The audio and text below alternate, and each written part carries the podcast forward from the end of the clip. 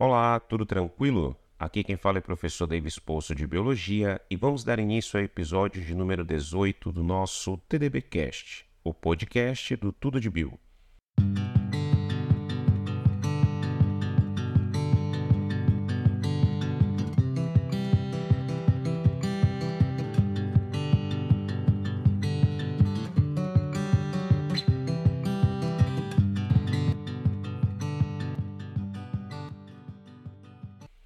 Hoje conversaremos um pouco sobre o tema cactos, a incrível capacidade de sobrevivência em condições tão hostis.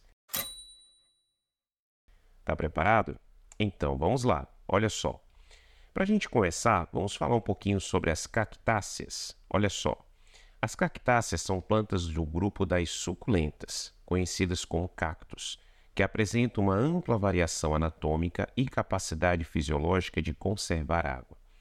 Essas características conferem aos cactos uma adaptação na sobrevivência em áreas em que a água é o principal limitante de crescimento de muitas plantas, como, por exemplo, nas regiões semiáridas do Brasil. Apesar de serem muito comumente observadas como plantas ornamentais, pouco se sabe a respeito do seu potencial alimentício para seres humanos e animais. Professor, mas fale um pouquinho sobre as adaptações das cactáceas? Claro, olha só. As cactáceas são plantas que apresentam adaptações que evitam a perda de água e reduzem a superfície de transpiração, tais como formas globosas e elipsoides, além de afilia, ou seja, ausência de folhas. Estruturas que bloqueiam a transpiração, tais como cutícula espessa, revestimento de cera, variadas coberturas de pelos, estômatos pouco numerosos abaixo da superfície, gema terminal resguardada pelos pelos longos e espinhos densos que, inclinados sobre ela, compõem um manto protetor. Dispositivos que favorecem a retenção hídrica, como a presença de substâncias viscosas nos tecidos de mucilagem.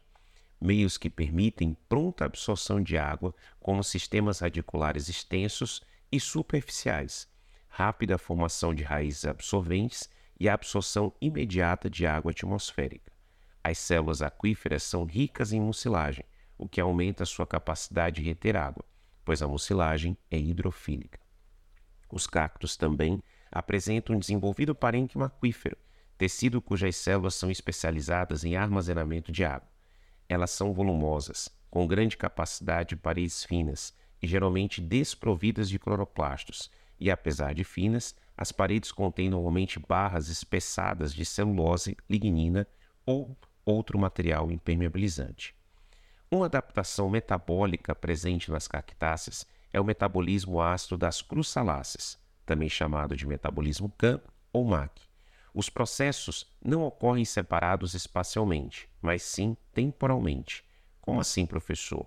Essas plantas têm adaptações para captar o CO2 durante o período da noite e utilização do CO2 no dia seguinte. Elas se tornam plantas ácidas porque esse CO2 ele, quando captado durante a noite, é transformado em ácido málico. E esse ácido málico causa essa acidez, mas fornece o CO2 para o dia seguinte. Então, o início do processo ocorre com a fixação do CO2 durante o período de escuro, ou seja, à noite, por meio da atividade da fosfenol piruvato carboxilase, ou simplesmente PEP carboxilase, no citosol, evitando a perda de água durante o dia pelos estômatos. No dia seguinte, esse CO2, uma vez captado, é utilizado no ciclo de Calvin, ou seja, na fase escura da fotossíntese, garantindo assim com que o CO2 seja aproveitado de forma eficiente e evitando o processo de fotorrespiração, que é um processo que ocorre quando o O2 ele é captado durante o ciclo de Calvin, interrompendo a fixação do carbono e produção da glicose.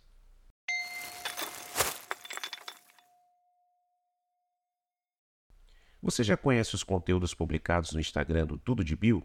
Não? Então segue a gente lá, no arroba tudo underline de.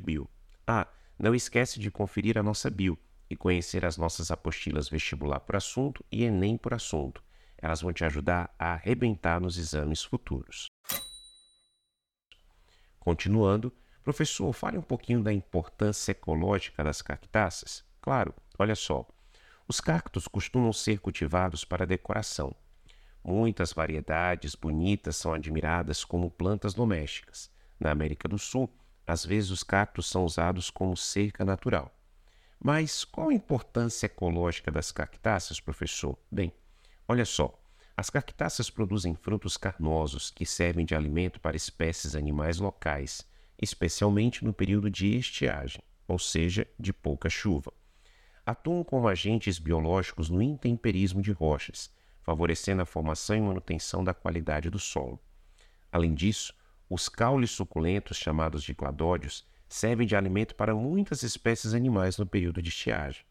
Além disso, estabelecem relações ecológicas positivas, como a protocooperação, com animais polinizadores, tais como insetos e aves.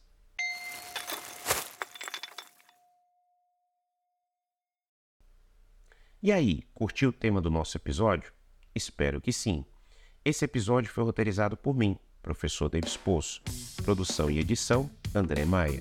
Fonte das informações, www.mundoeducação.com.br. Esse foi o TDDcast, o podcast do Tudo de Bio, que está disponível nos principais players de áudio.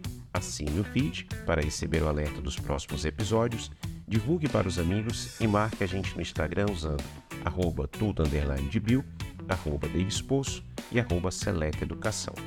Um forte abraço.